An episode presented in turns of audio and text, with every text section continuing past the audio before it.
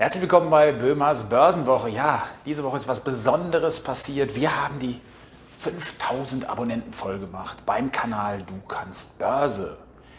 Danke für euren Support. Danke, dass ihr als Abonnenten dabei seid und euch kein Video entgehen lasst.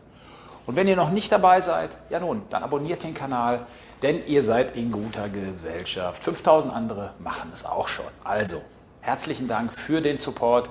Denn am Anfang, ja, da konnten wir uns gar nicht vorstellen, wie das ganze Projekt so losgeht. Und jetzt, nach knapp anderthalb Jahren, haben wir diese Marke erreicht und wir sind echt happy drüber. Die Klickzahlen gehen hoch und auch der, das Feedback von eurer Seite, das nimmt zu. Also wunderbar.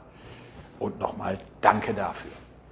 Und das ist ein Ansporn für uns, einfach auch weiterzumachen. Und Ansporn ist ein gutes Stichwort, denn auch die Aktien brauchen einen Ansporn, damit es immer weitergeht.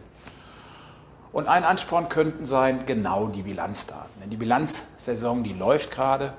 Viele Firmen haben schon ihre Daten vorgelegt, andere kommen noch. Und diese Woche waren ganz viele US-Tech-Werte dran. Da möchte ich kurz auf zwei eingehen, um euch zu zeigen, was da wirklich gerade los ist. Ein Beispiel, Apple.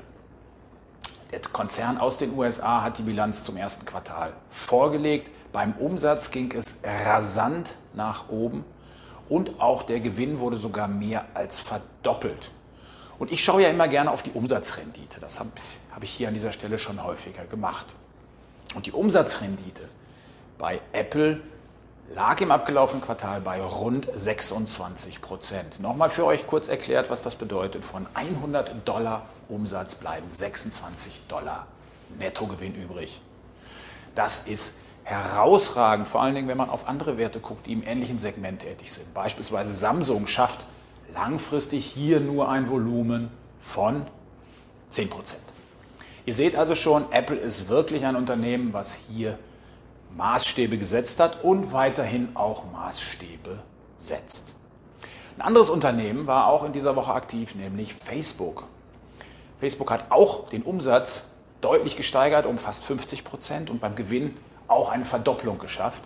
Und jetzt kommt die Umsatzrendite bei Facebook, die liegt sogar bei 36 Prozent.